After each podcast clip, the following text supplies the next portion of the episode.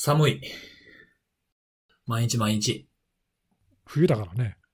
うん身も蓋もない。身も蓋も取り付く島もない一。瞬でしたね。一瞬。一瞬やわ。もう、今のだけで、今の返答だけでもう今日の雑談終わろうかと思った。ですよね、つって。あれ、昨日だか一昨日だか雪降ったよね、東京もね。降りましたよ。昼間ね。なんか、寒いなと思ったら。積もらなくてよかったですね、本当いや、なんかね、あの、やっぱり雪降ってると分かりますよね。家にいても。何が？寒いのが？寒さで、寒さであ。ーはははは。確かにね。なんかちょっと暖房の効きがいつもよりこれ弱いなとかね。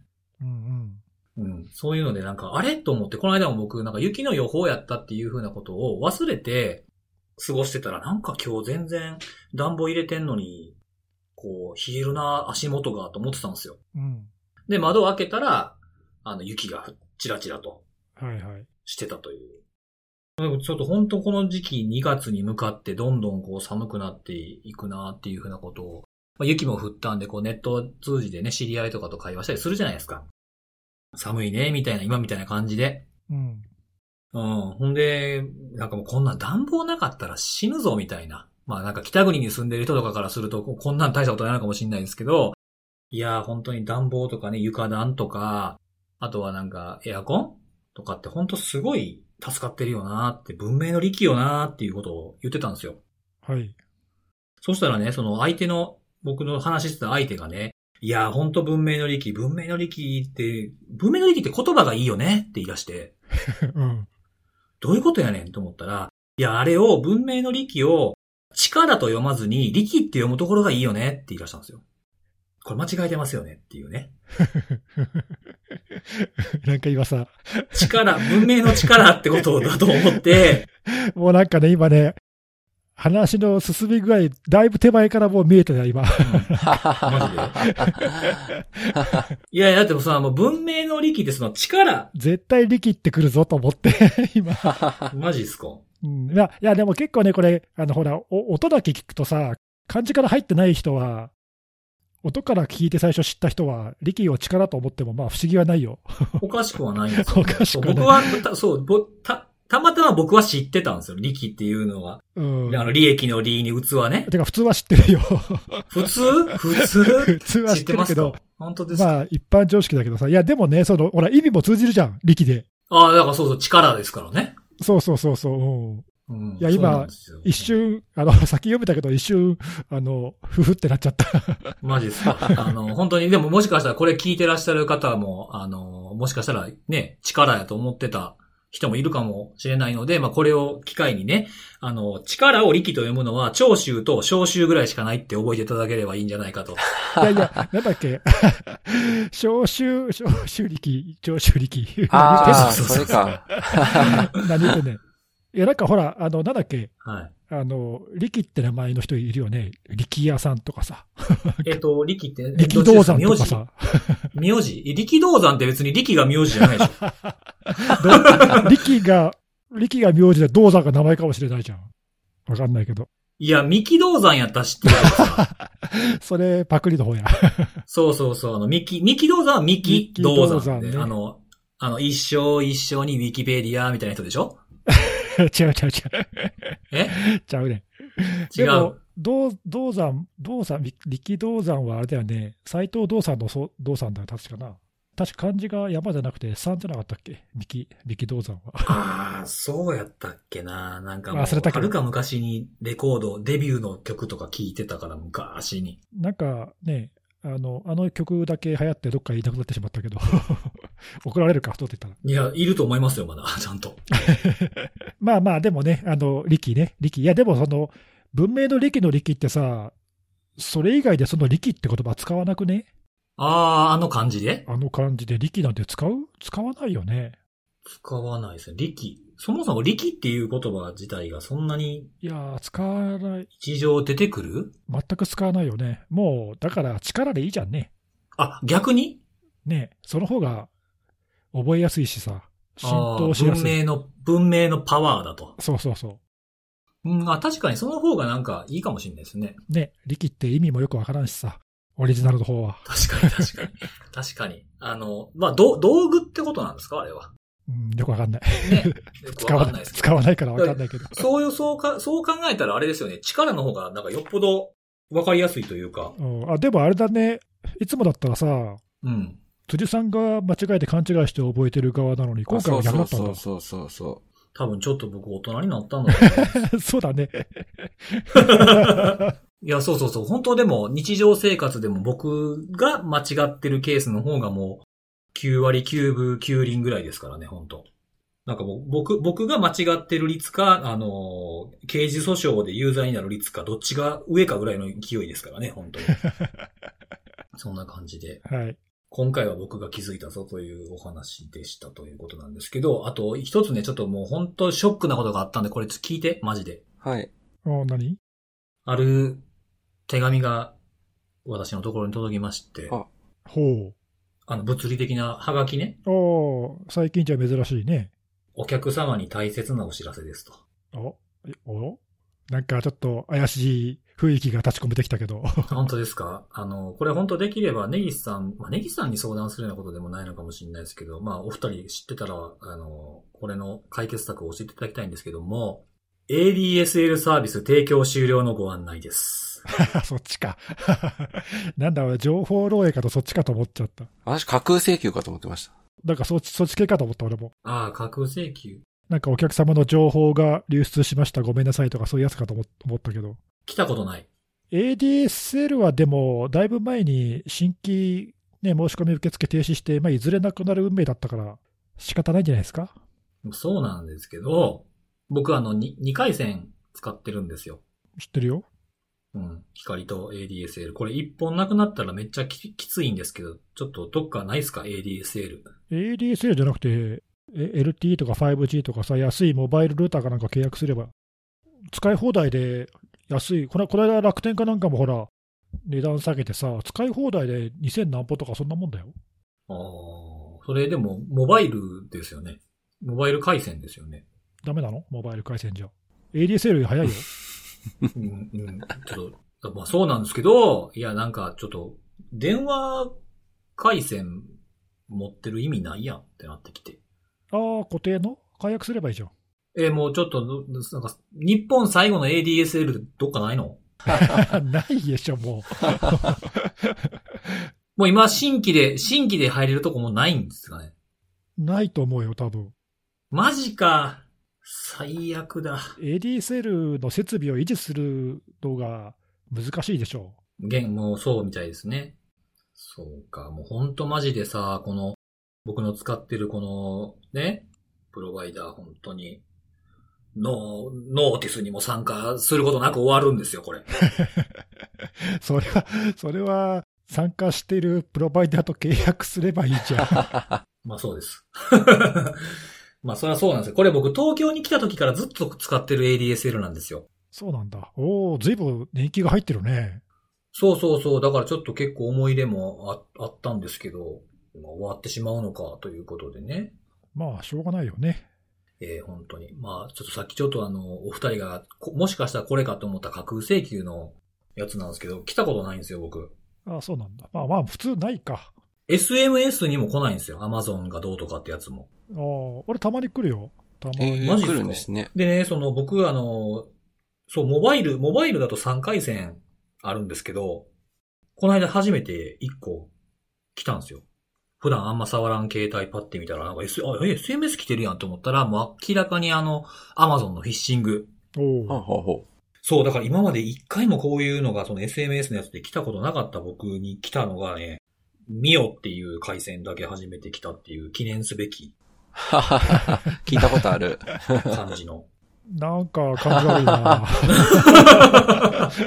いや、でもなんかいろんな線か、やっぱ契約しとくべきやなって思いましたね、こうやって思ったのは。そうね。あまあ、そういうその何、攻撃とかを収集する目的であればってことだけどね。うん、そうそうそうそう。いや、なんかこういうの、いろいろやってるといろんなものの当事者になれるなっていうのを改めて思いましたね。あの、話違うけどさ、うん。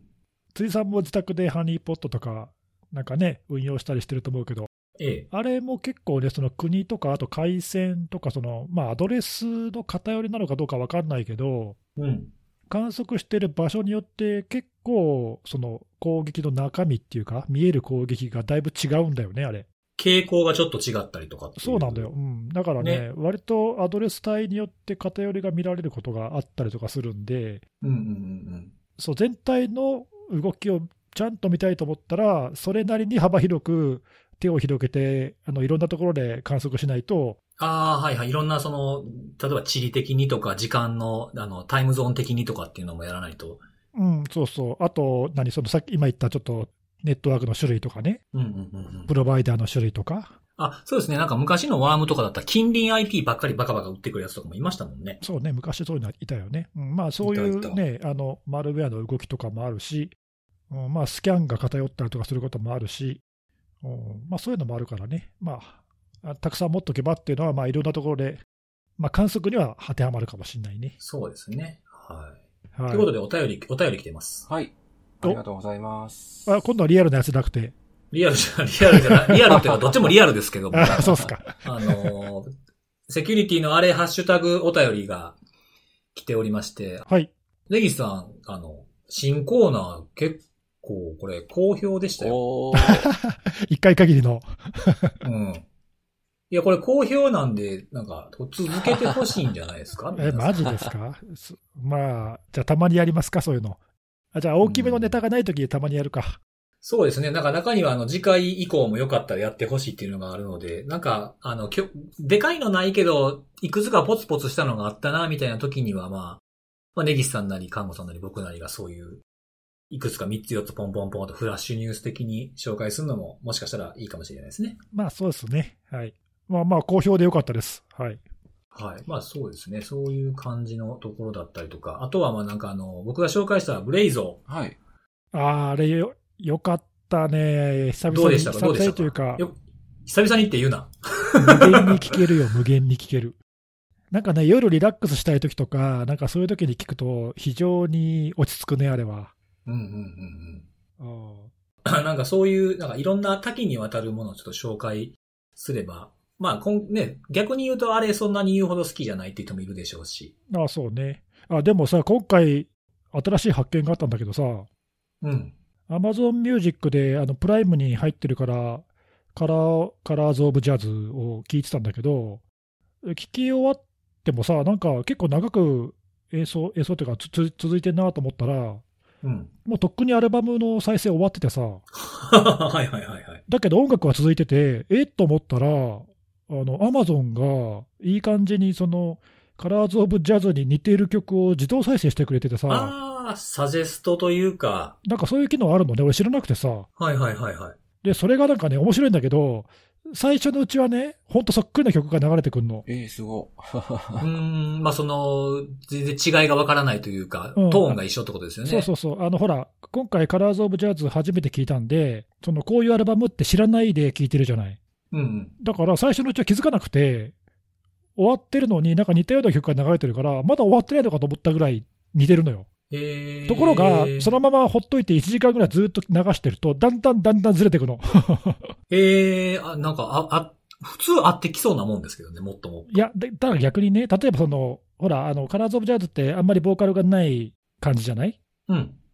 なんだけど、だんだんだんだんボーカルメインの曲が増えてったりとか、おーじゃあいろんな、なんかいろんなやつを聞かそうとしてんのかな？で聞いてて思ったのはね、ちょっとどういう仕組みかわかんないけど、なんかアルゴリズムがあって、その各曲の特徴をさ、特徴量かなんかをパラメーターにしていて、で、それを学習して、その類似度とかを計算して、多分スコアの高いやつ、類似してるやつからだんだんだんだんかけてるんじゃないかとちょっと思って、あー優先順位が上がってると、近い方が。うん。なんでおそらくだんだんだんだん乖離していくんじゃないかなと思ってさ、なんかね、そんな、わわかんないよ、感覚だから、感覚だけど、なんかね、面白いなと思って。あとはなんか止めた、止めたところとかも取ってそうですよね。うん、これ嫌や、みたいな。そういう機能があることすら知らなかったし、まあ、最近のそういうのって賢いなと思ってさ、おーまた新たな発見というかう。ん、いやでもね、それ以降あの、ちょいちょい聞いてます。あ、よかったよかった。前のヌデベスもすごい良かったけど、僕はこっちの方が好きだな。こっちの方が多分ね、しっとりですね。いや、よかったよかった。なんかね、終わった、収録終わった後とか、次の日かなんかに、めっちゃいいなって言ってましたもんね。うん、いや、すごいさ、すごい刺さった。純粋なジャズでもなく、そのヒップホップとなんか融合した感じって言ってたけどさ、まさにそんな感じで、そうそうそうそう。でもヒップホップ色ちょっとそんな強くないですよね。ヌジャベスほど。うん、不思議な感じがして、でもなんかね、非常にしっくりきた。はい。大変おすすめで。なんか今まで知らんかったけど聞いて、あ、こんなんあるんや、いいなこれっていうふうなものをちょっと紹介していければいいかなと思います。はい。はい。あとは、あの、看護さんの、に関する、はいえー、お便りいただいてまして、えー冒頭で僕が年、あ僕ね、辻がね、えー年2回健康診断行くっていう話した時に、けあの、看護さんが診断好きですもんねっていうのは何度聞いても笑う、座布団をあげたいという、ありがとうございます。そうだ、そんなこと言ってた。えーつ、ツッコミ、ツッコミの力が、はいうん。あ。ちゃんと聞いてくれてた。はい。っていうふうな来てたんであり、がとうございます。えー、よかったです、ね。結構、このポッドキャストさ、ツッコミ力が試されるよね。本当にね。そうですね。辻さんちょいちょいボケるからさ、そうですね。あの、でも僕は大体まあ、半分ぐらいはスルーされてる感じがする時もあるんですけども。はい。負そけじと。のうちの、えーそのうちの半分ぐらいは、分かっててスルーしてるんだけど、残り半分分かってないね。わかんない時もあるんです。あーということは25%、25%は通じてないってことですね。そうそうそう、多分ね。はいはいはい。多分そんな感じがするので、それはそれで結構心地いいですけどね。はい。うん。はい。ちょっと喋りすぎましたがね、あの、本編行きましょうか。そうですね。はい。ちょっと雑談で終わってしまうんでね。あ、そうだった。これセキュリティのポッドキャストだ。そうですね。ということで、じゃあ今日は看護さんから行きましょうか。うん、前回最後やったから確か。そうね。私ですか？うんはい。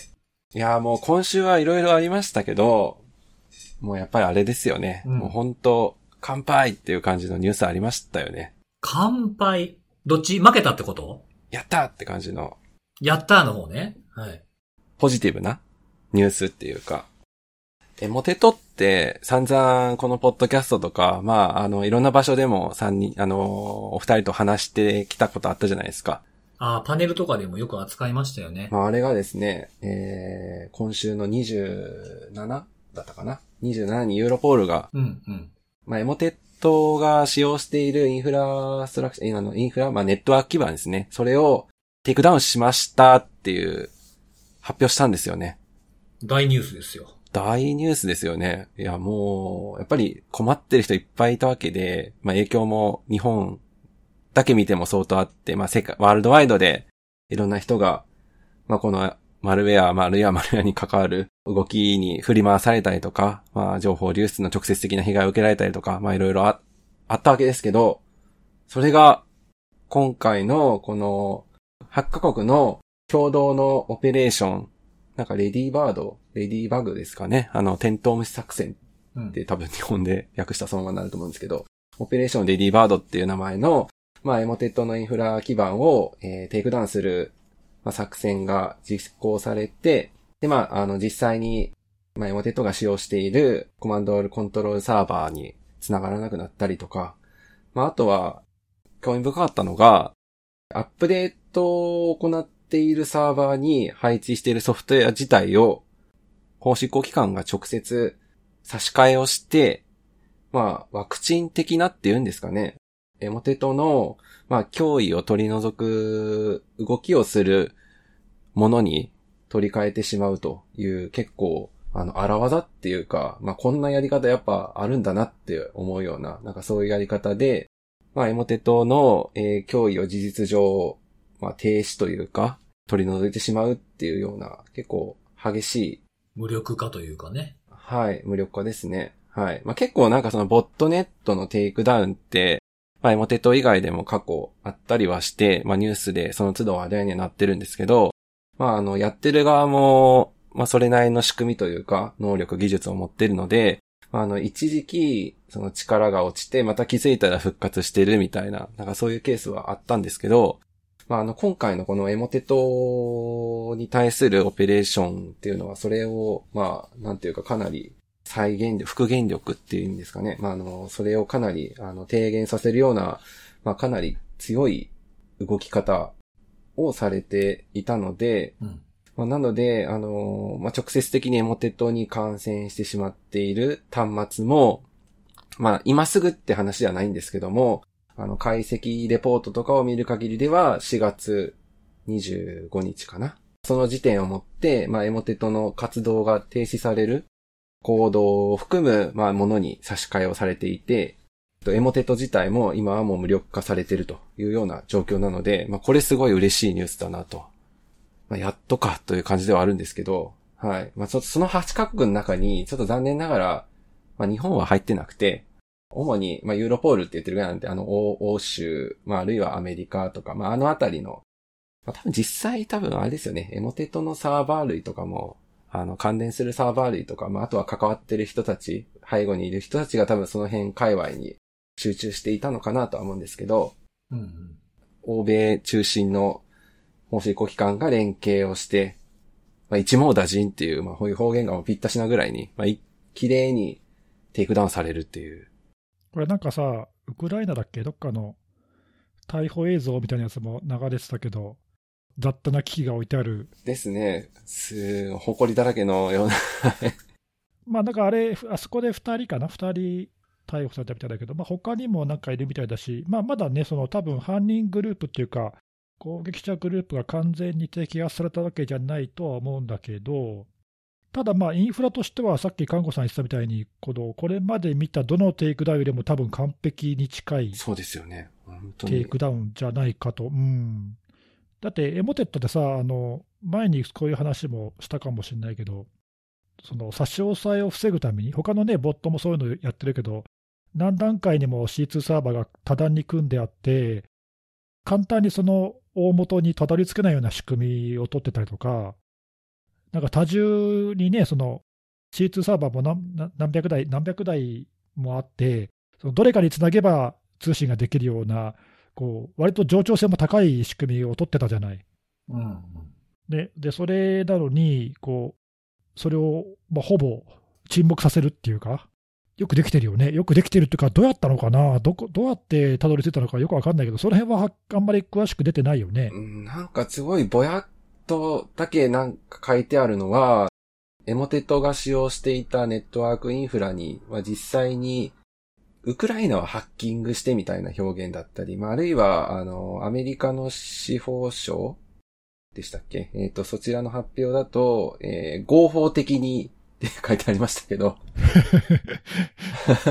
まあ、微妙だよね。国によって合法っていうのはだいぶ違うからね。確かにそうですね。うんオランダとかヨーロッパは割とアグレッシブだしさ、アメリカもどこまでやってるのか知らないけど。はい。まあ確かにちょっとこれ日本じゃ難しそうな操作のやり方だなとは、はい。思いつつも、かなり踏み込んだ操作劇というか、はい、オペレーションですよね。うん。まあ、それま、それぐらいやらないとやっぱりできなかったんでしょうね。はい。そうそう。うん、俺もそう思った。まあ、だからそれぐらい徹底してやらないと、まあ、ちょっとこれぐらいの成果は多分出せないんだろうね。はい。いや、これ、あの、テイクダウンされたんですよ。エモテット自体もそうなんですけど、エモテットから次に来るマルウェアっていうのもあるじゃないですか。エモテットが乗っ取ってる基盤に。そういうのもそげたのも大きいなと思いますね、これは。うんうん。あ、そうそう、そこ一つ多分注意点で、あの、いろんな発表にも書いてあったけど、今回のテイクダウンってあくまでもそのエモテット自体のインフラ、ボットネットを使えない状態にして、でなおかつその今動いているエモテットはさっき看護さんが言ったみたいに、 law enforcement file って呼ばれているその無害なエモテット、無害なエモテットって言い方はちょっと分かんないけど、無害なバイナリーに置き換わっているので、そいつはそのドイツの警察が管理しているシンクホールされたサーバーに接続に行くだけで、他何もしないと、基本的には。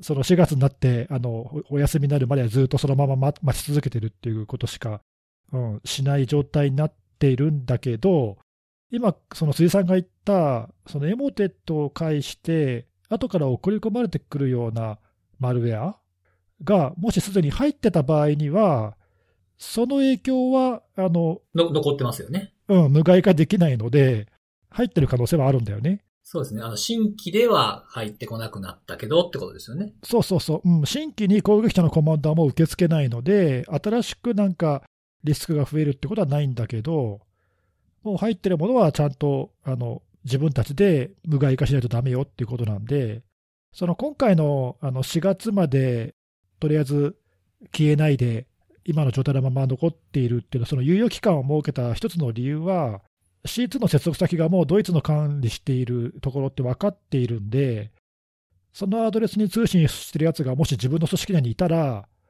それ感染端末ってことなんだよね。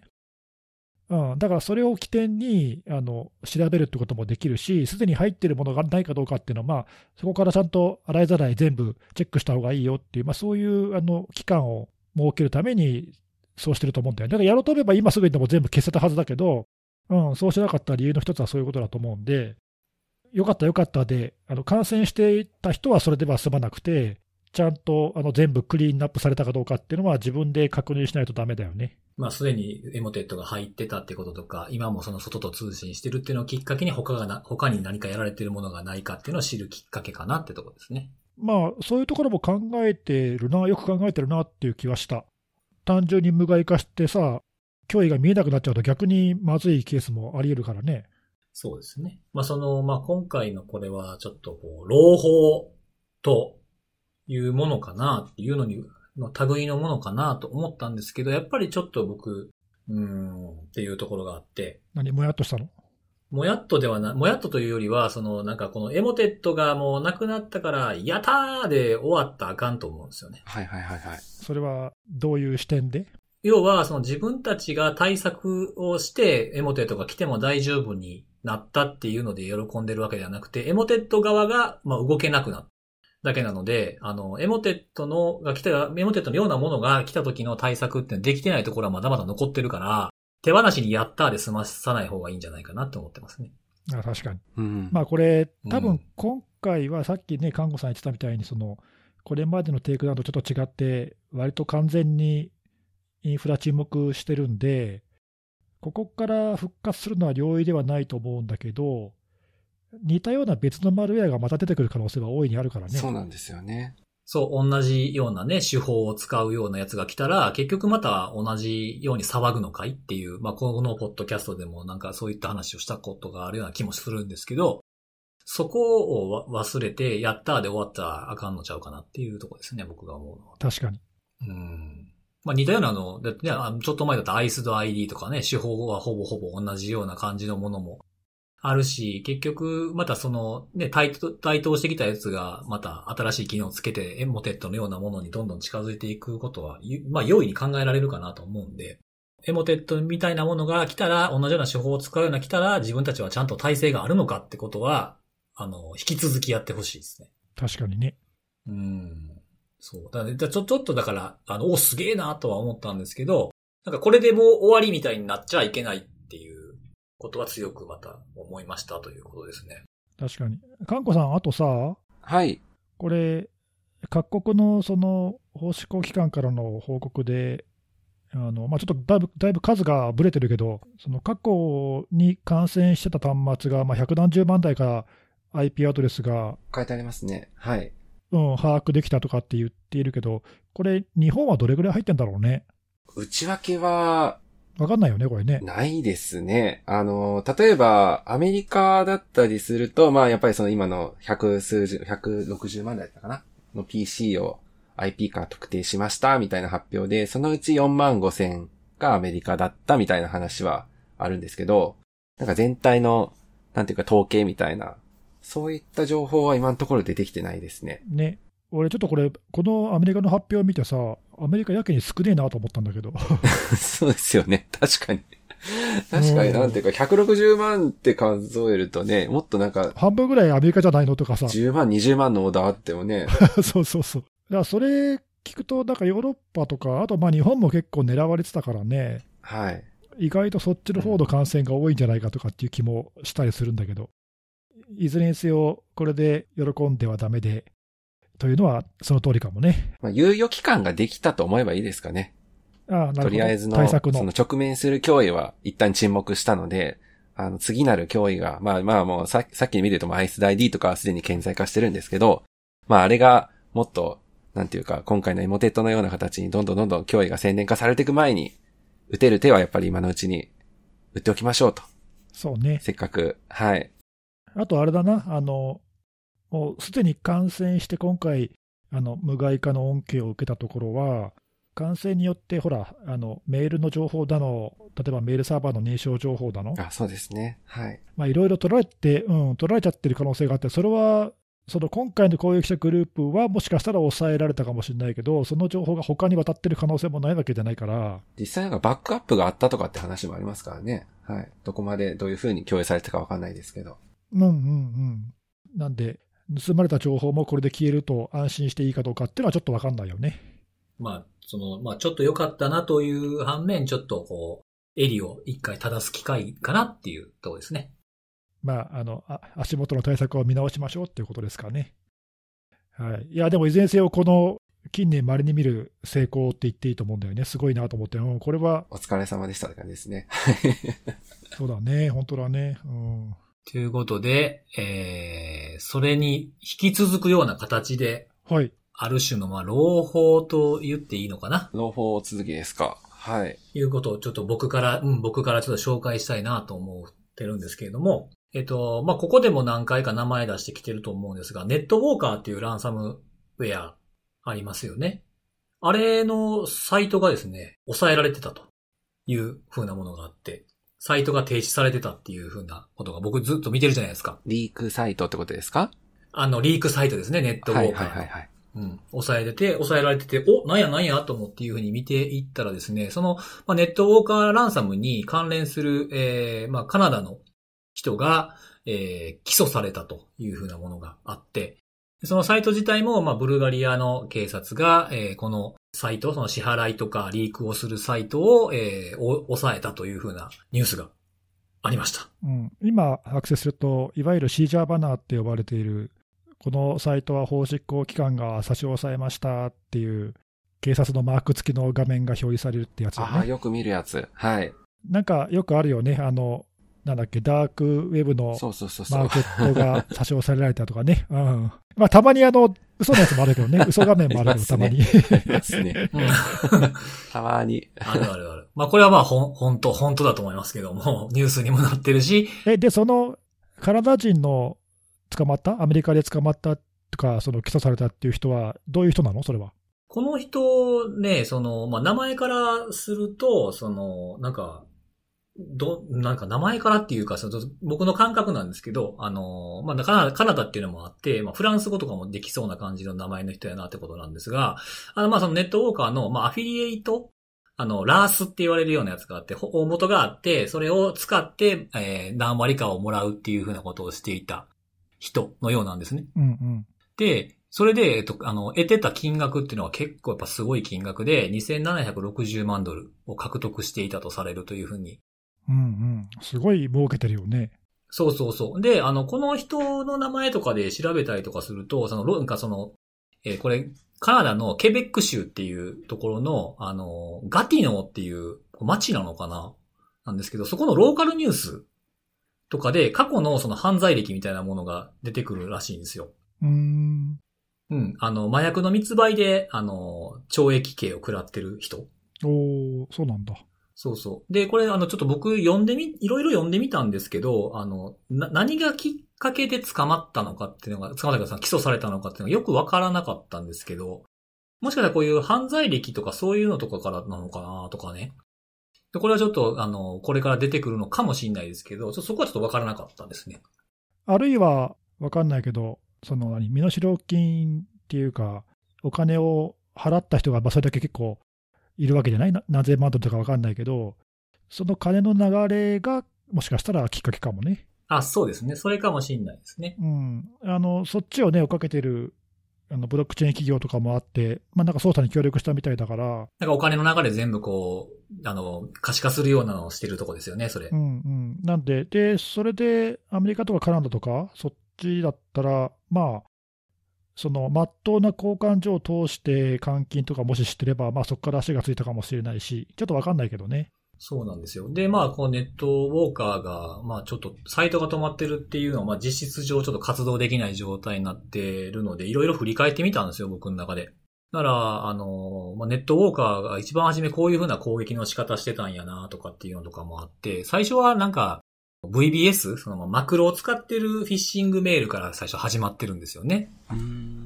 でそういうのから、えーどんどんこう変わっていって、あのーまあ、VPN だとか、あと Web アプリケーションのインターフェースとか、あと RDP とかっていう風なもので、こうやっぱ変遷して、この短い期間なんですけど、2019年から攻撃が始まって、2020年の3月ぐらいからまあちょっと活発になってきたという風な報告が Web にもあったんですけど、それで、まあ、ここのポッドキャストでも紹介してたあの、パルスセキュアの脆弱性とか、うんうん。そういったものも使ってたとか。で、あとはなんかもう向こうのアメリカでの動きとかを見てると、あの、6月の1日に、あの、カリフォルニアの大学が1億2000万払っ、日本、1億2000万円日本円にすると払ったっていうのを受けて、大きな注意喚起が出始めてたりとか。そういう流れが結構あるんですよね。で、さっきのエモテットの話じゃないですけど、このネットウォーカーはそのパルスセキュアの脆弱性とか、そういったものを使った後にパワーシェルスクリプト起動してやるとかっていう、まあこういう、まあパワーシェルは、まあまあよう使われるんやなっていうふうなところを振り返ってみて、ああ、これもそうやったなとかっていうふうなことをね、思いました。で、あとはまあ自分が取ってきたデータあるじゃないですか、今までの。うん。そのデータを、あの、見てみたんですけど、えっ、と、僕が、えーログを取ってるのやつは、えー全部で167組織ありました。こうん。あの、いろんなニュース見てみるともうちょっと件数多いんですけど、まあ僕のやつ、調べ始めた時期だとか、あとはまあ、あの、脅迫されているけど、支払支払ってしまってとか、乗ってこないものもあることを考えるとちょっと少なめの数字になるんですよね。僕はリークベースで書いているので。で、167組織で21カ国、71業種でした。で、そのうち日本にリンクするもの、例えば日本の法人があるとかそういった関連するものは2件あるというふうなものになってたんですけど、あの、これ国別のグラフ、まあ、たまたまかもしれないんですけど、えっと、167あるうちの85がアメリカなんですよ。約半分ですよね。半分ちょいか。なんですけど、結構偏ってるんですね。そうそうそう。まあ、これは大体の、あの、ランサムウェアが大体、まあ、アメリカが多いっていう傾向に出てくるんですが、2位と3位を見てて、あ、もし、まあ、ボリュームゾーンになってんのかなって思ったのが、2位がね、カナダなんですよ。20件で。で、3位が17件で、フランスなんですよ。なので、これ、まあ、犯人と関係してんのかなとかね。う。んうん。これでもさ、今回その起訴されたカナダ人の人って、さっきそのラースのアフィリエイトの一人って言ってたじゃない？はいはい。で、これ、あの起訴状とか見ると、なんか90件ぐらいの攻撃に関わってたって書いてあったんだけど、仮にその全体が百何十件か、もうちょっと多いかもしれないけど、まあ、それがやとして、はい。まあかなりの、だからこれ、アフィリエイトの中でもお大手のアフィリエイトっていうか、まあ、ボリュームゾーンをしの占めてる人なんでしょうね。このアフィリエイターだったりだ。よね、全体の攻撃のかなりをこの人がなんか担ってたということだよね、相当活発に動いてたってことだよね、これね。そうそうそうそう。だからまあこのグ僕の撮ってるグラフでも顕著に現れるのかなとかっていうふうに思ってたんですよね。うん、もしかしたらその米国、カナダとかっていうところは、この人がメインにやってたのかもしれないな。そうそうそう。あの、に2位がカナダっていうところってないんですよ。他とはちょっと傾向が違うんですね。なるほどね、それはありえそうだね。まあこれまあ後からね答え合わせみたいな感じでやってるからそうなってしまったのかもしれないですけど。うんうん。まあなんかこれ見てると、ああ、ね、カナダってフランス語結構使われるじゃないですか。うん、なのでこういう自分が使える言語に偏りが出るっていう風なものもあながち、こう、グラフに現れてくるもんなんだなっていう風なことをちょっと思った。まあ、それが理由かどうかははっきりしないけど、その可能性も、うん、あるね。わかんないですけど、あとこれ、あれだね、今の話で、そのちょっと疑問っていうか、アメリカで起訴されたのは、アフィリエイト1人だとすると、まあでも、ブルガリアで、そのリークサイト本体が摘発されたわけでしょ？でもこれ、その開発者っていうか、ネットウォーカー本体の開発者は、まだどうなったかはっきりしないんだよね、これ。多分そうですね。そこ、その辺は一切触れられてなかったですね。じゃあもしかしたら捕まらずに、なんかもう一回復活する可能性はあるよね。まあネットウォーカーっていう名前でまたやんのかわからないですけど、まああるでしょうね。看板会でやり、やってくるっていうのはあるかもしれないです。そうだよね。そこはまだはっきりしないんだ。そうですね。でもアフィリエイター、まあこの人が結構な割合を占めてたと言っても他にも多分いるはずじゃないですか。なのでそういうのも引き連れて、えー戻ってくる可能性はあるので、まあこれもこれで手放しではそんなに喜べないかなっていうところですね。そうね。あと俺一つ、あの、気になったというか、あやっぱりなとか、前から他でも言われてたけど、このカナダ人の人もさ、ネットウォーカーだけじゃなくて、他のランサムウェアのアフィリエイトもやってんだよね、これね。うんうんうんうん。なんか名前ですのはリービルとかラグナーとか、おーそうなんですね。はいはいはいはい。うん、なんかそういうのも実は使ってて、で、他にも前に別のランサムウェアのラースタイプのね、やつでも、あの特定のアフィリエイトがいくつものランサムウェアに関与してるっていうことは、まあ割と一般的にあるっていうのは、まあ研究で分かってるんで、あやっぱりなっていうかね、その複数のランサムウェアを使い分けてるのか、ちょっとどういうふうに使ってたのか、途中で変えたのかさ、分かんないけどさ、そんなもんなんだなっていうのがそうですね。まあ、ま、またい、またい、プレイヤーがまたいでるってことですね。プレイヤーは一人やけど、外から見たら三つのランサムに見えるとかってことですよね。そうそうそう、うん、だからそのラースタイプだと、そういうふうにあのまたがってても、ちょっと一見わからないっていうかね、うん。こちら側からは一切わからないですよね。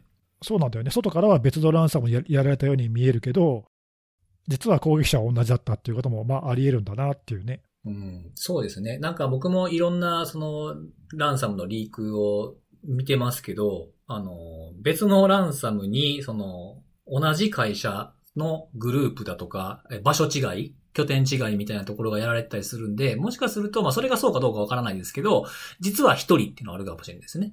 うんうん、なんか前そういう話したもんね、意外とそういうふうにかな何度も焼いてるところが結構目立つってね、しかも近い時もあるんですよ、期間が。めっちゃ。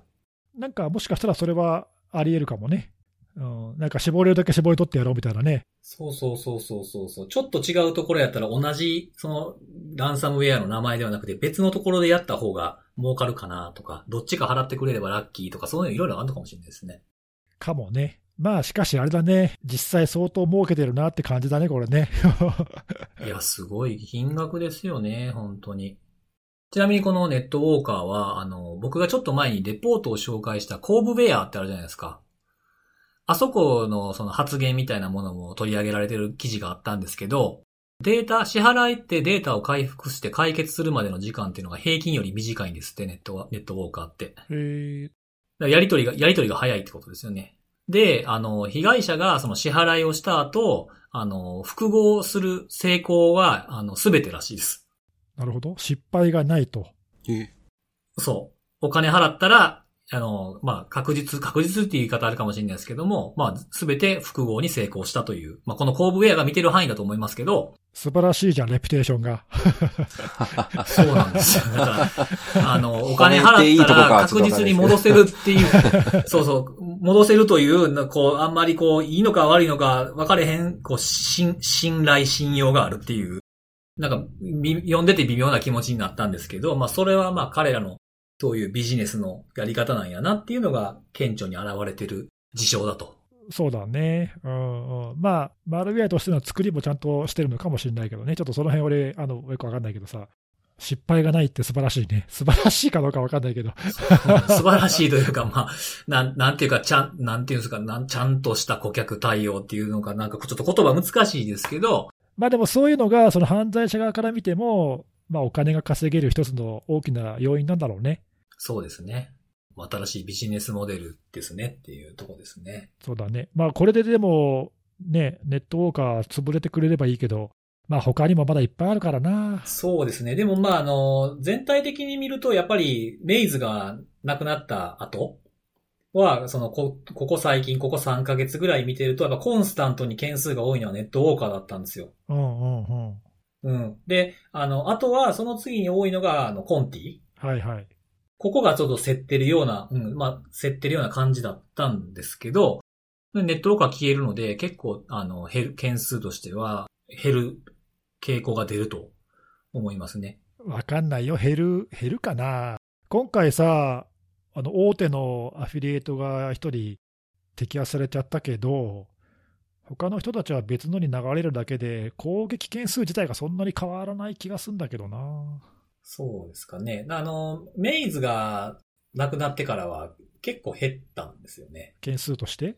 見て、うん、そう、まあ、メイズが一番勢いあったんで、1ヶ月でね、59件とかやってたんですよ。でもその分コンティが入れ替わったわけでしょ？入れ替わりっていうより、ちょ、ちょっとでもやっぱり全体的には減ってましたね。僕の見てる範囲だけですけど。ああ、そうなんだ。なので、えーまあ、あとはコンティと、まあ、ドッペルペイマーがちょっと、あの、ずっと2桁多かったのに、最近1桁ばっかりになってますね。まあ、ただその、それだけでちょっと減ったって結論付けるのはややちょっと危なくて、観測範囲外に増えただけかもしれないから、ああ、そうですね。プレイヤーも増えてきてますからね。うん、全体がね、見えてるわけではないので、そこはちょっと注意しないとね。あの今まで見えてた大口がなくなったっていうと、なんか減ったように見えるけど、そうですね。なので、あの、これからは、まあ、ネットウォーカーを見る手間は僕の労力から減ったので、なので、それ、それ以外の、その、まあ、種々だったな、いろいろありますけど、その観測範囲を、まあ、広げるというか、もうちょっと深く、ちょっとずつ見て、カウントするとか、ログを取るっていうのを、ちょっと増やしてみた範囲を広げようかなって、ちょっと思い始めております。まあなんか、新しい種類どんどん出てくるもんね。なんかね、そのへ、なんか変わった名前のやつとかもいっぱいちょこちょこ出てきてますけどね。ということです。はい。で、朗報が2つ続いた。はい。そうですね。確かに。その後最後の締めはネギスさんでございます。最後の締めは特に朗報じゃないんだけど、同胞つながりではなかったと。はい。今週はどんな感じの？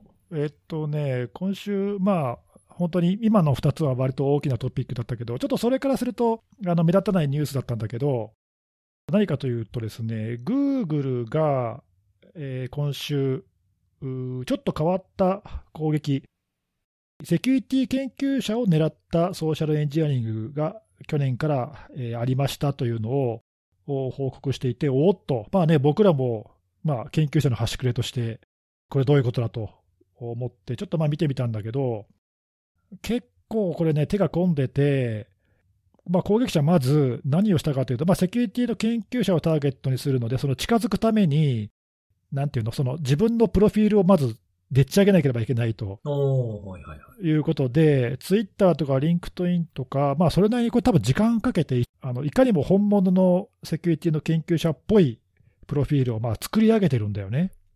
専門のブログも作って、まあ、そこにその脆弱性とかエクスプロイトの記事かなんかも書いていて、で、えーそれをツイッターとかで流したりとか、で、そのなんかツイートとか結構ね、何百もいいねがついてたりとか、結構見られてるわけよ。すごいですね。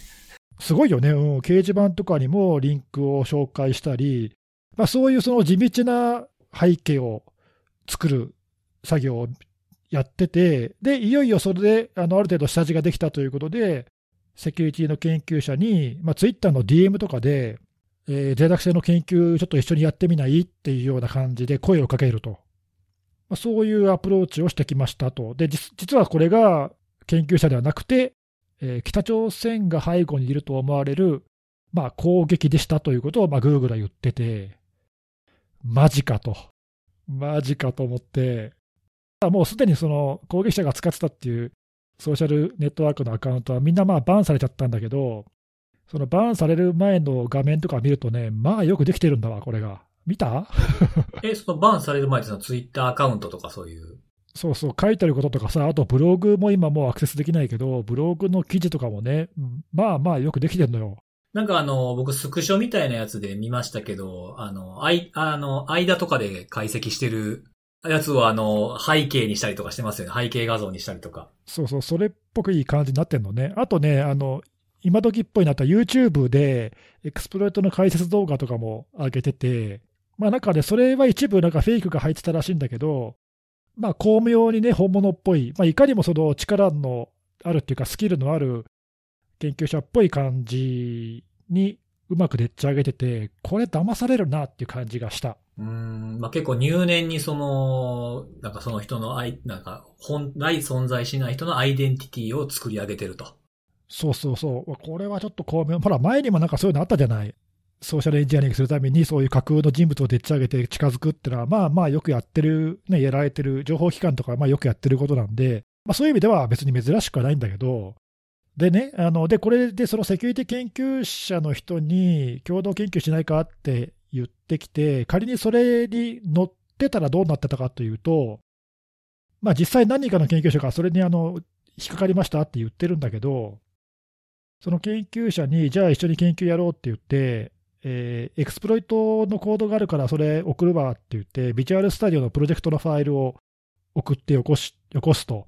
その送られた側が、じゃあこれビルドしてみようと思って、ビジュアルスタジオでビルドをすると、そのプレイビルドイベントっていうので仕込まれているパワーシェルのスクリプトが勝手に裏で動いて、で、そのプロジェクトファイルの中にこっそり入ってたマルウェアが、まあ、DLL が入ってんだけど、これが密かに実はインストールされちゃって、感染してしまうという、まあ、そういう仕掛けになってたっていうのが一つ。あともう一個攻撃経路があって、そのさっき研究者のね、バックグラウンドを作るためにそのブログを書いてたって言ったけど、どうもそのブログにもエクスプロイトが仕込んであったみたいで、これはまだ未確認なんだけど、うん。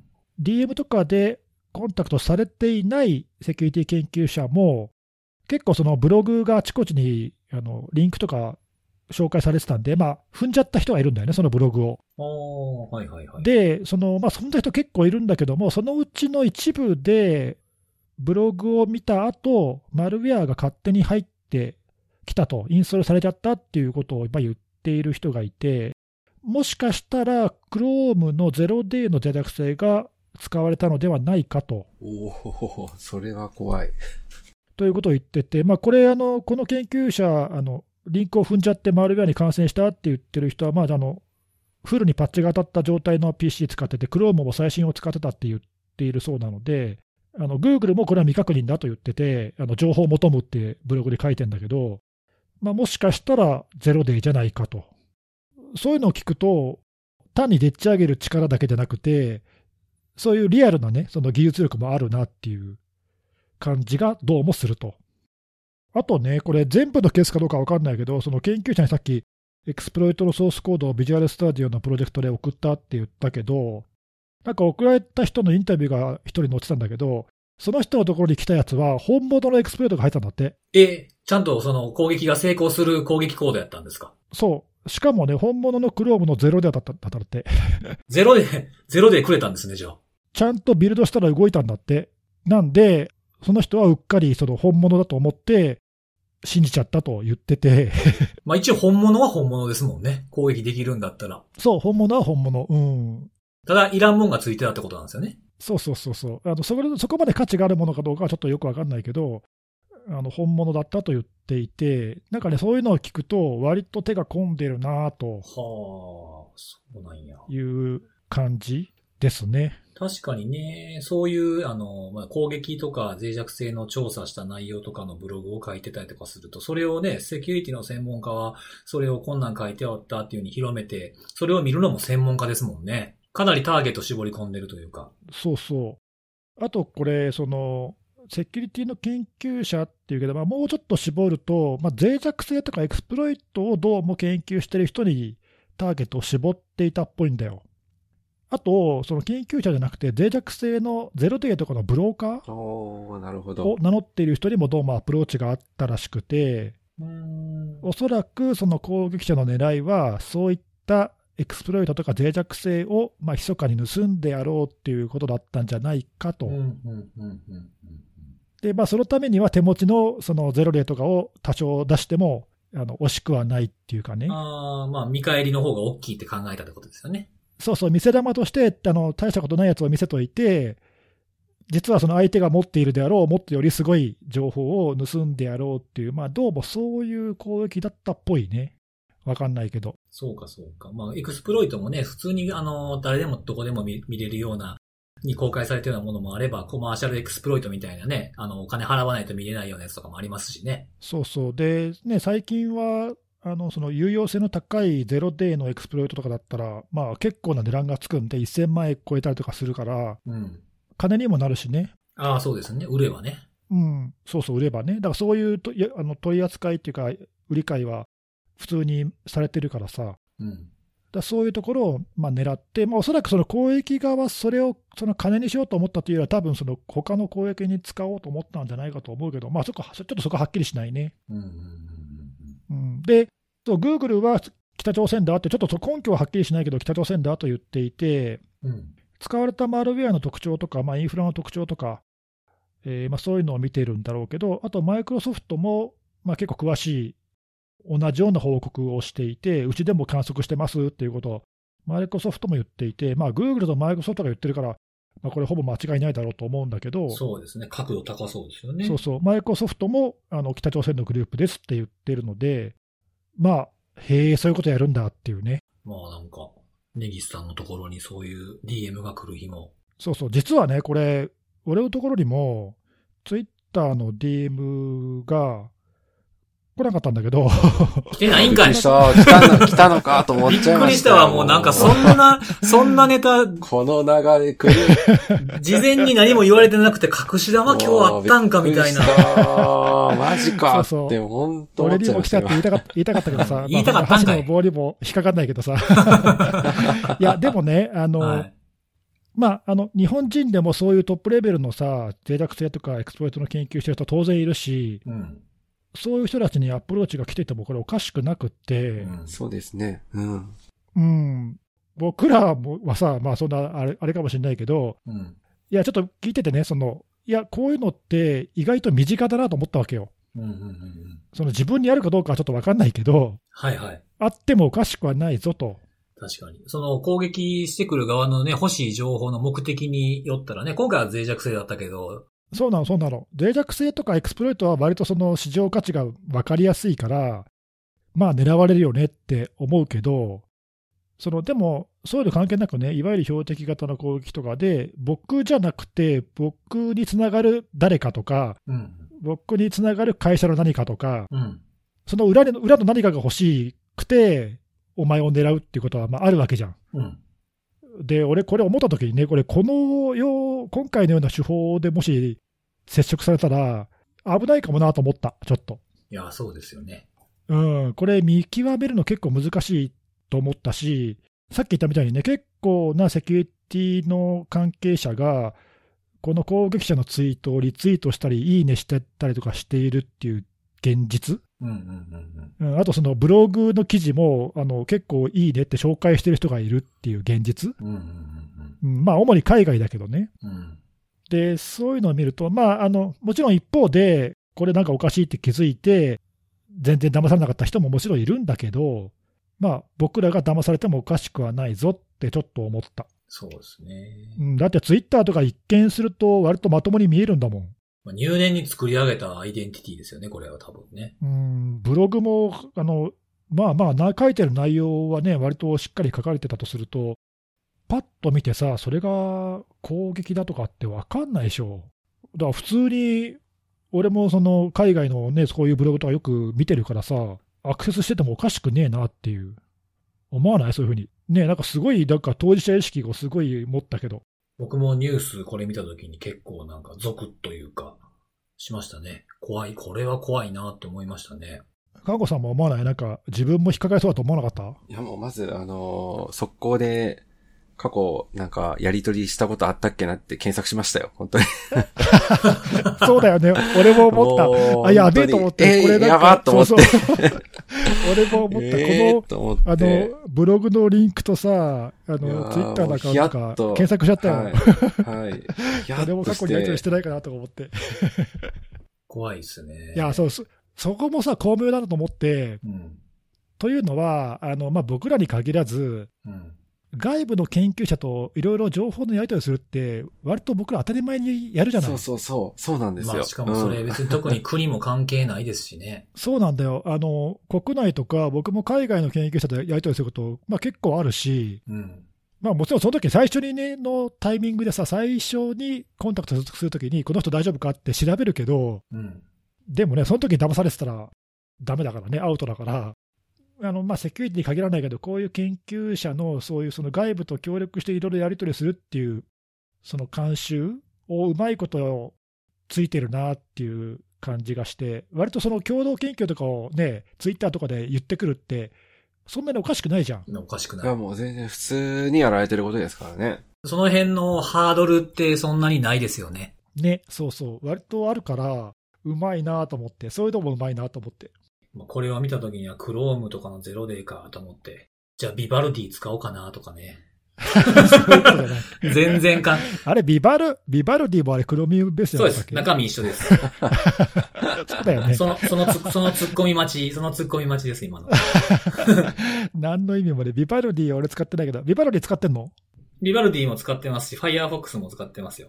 えー、俺、ブレイブもたまに使うな。あー、僕はそれ使ってないな。あれもクロミウムベースなんだよな。そうそうそう。あと、あと、あと、エッジ、エッジ。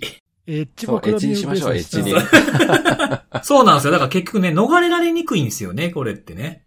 だって、今、だってね、Firefox と、まあ、あとサファリくらい？それ以外全部クロミウムじゃん。そうなんですよ。おー避けらんないよね。避けらんない。はい。まあ、今回のキャンペーンについては、まあ、一通り特定されて、アカウントもバンされてるし、うん。うんまあ、いろんなあの、あ、俺のところにもコンタクトあったとかっていう研究者とかね、いろいろあのいて、今の看護師さんみたいに、あ、やべえ、俺大丈夫か？みたいなのも、まあ、今はあるかもしれないけど、まあね、似たようなのがまた出てくるとも限らないなと、ちょっと注意しないと。いや、本当そうですね。はい、ちょっと僕らのその普段のね、情報収集とか共有するときの、そういう時のセキュリティあの、いわゆる OPSEC っていうかさ、はいはい。そういうのもちょっとね、あの真面目に考えないと危ないよね、これね。いや、本当そうですね。僕らもちゃんと気をつけようと。そういうことですね。はい。はい。はい。ということで、えー今日も3つのお話をしてきたんですが、最後に、いつもの、はい。えーおすすめのあれのコーナーを、おはい。こと、今回もあった。はい。今回もあります。あのーまあ、ちょっと前回がちょっとネギスさんに好評すぎたので、今回はちょっと、それを超えられるかっていう気持ちが出てきてしまって、躊躇しているところもあったりするんですけども、今日紹介するのはですね、えっと、まあ、この曲っていうので、そのアーティストと曲、えー、一応セットで紹介しようかなと思ってはいるんですけど、えまず紹介したいアーティストの名前が岡崎体育っていう、ほう。ご存知ですか？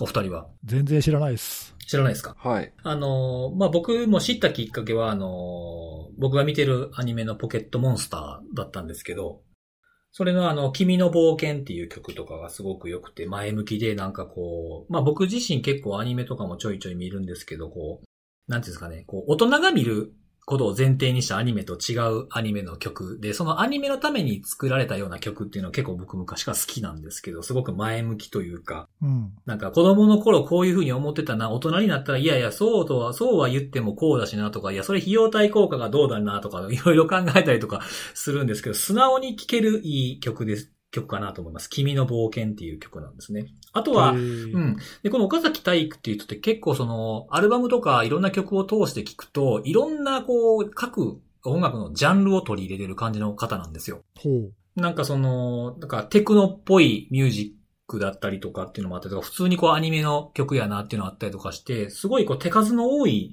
えーイメージを持つ方で、あともう一つ最近ちょっと聞いた曲だと、エクレアっていう曲も結構良かったですね。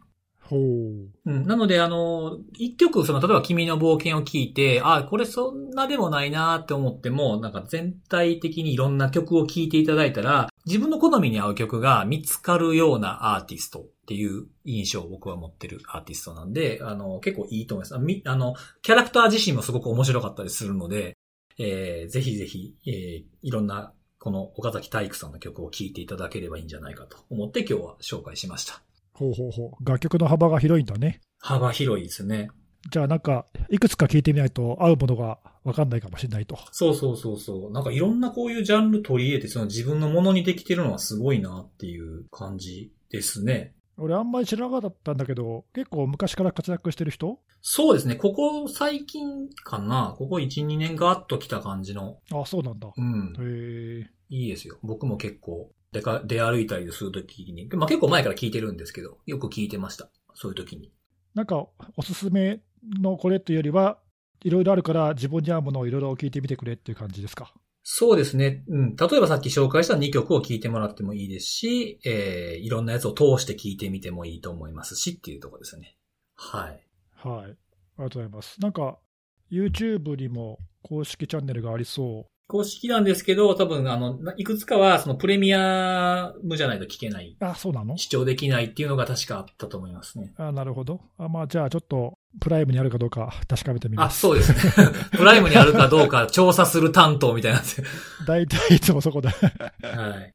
ちゅうとこですね。はい。はい。ありがとうございます。じゃあまた、あの、聞いたら感想をあ、言いたいとそ思いますうですね。はい、お願いします。ということで。ははいい。じゃあ今日は時間もいい感じになってきたんで、そろそろこんなところですかね。はい。はい。じゃあそういうことで、また来週のお楽しみ。バイバイ。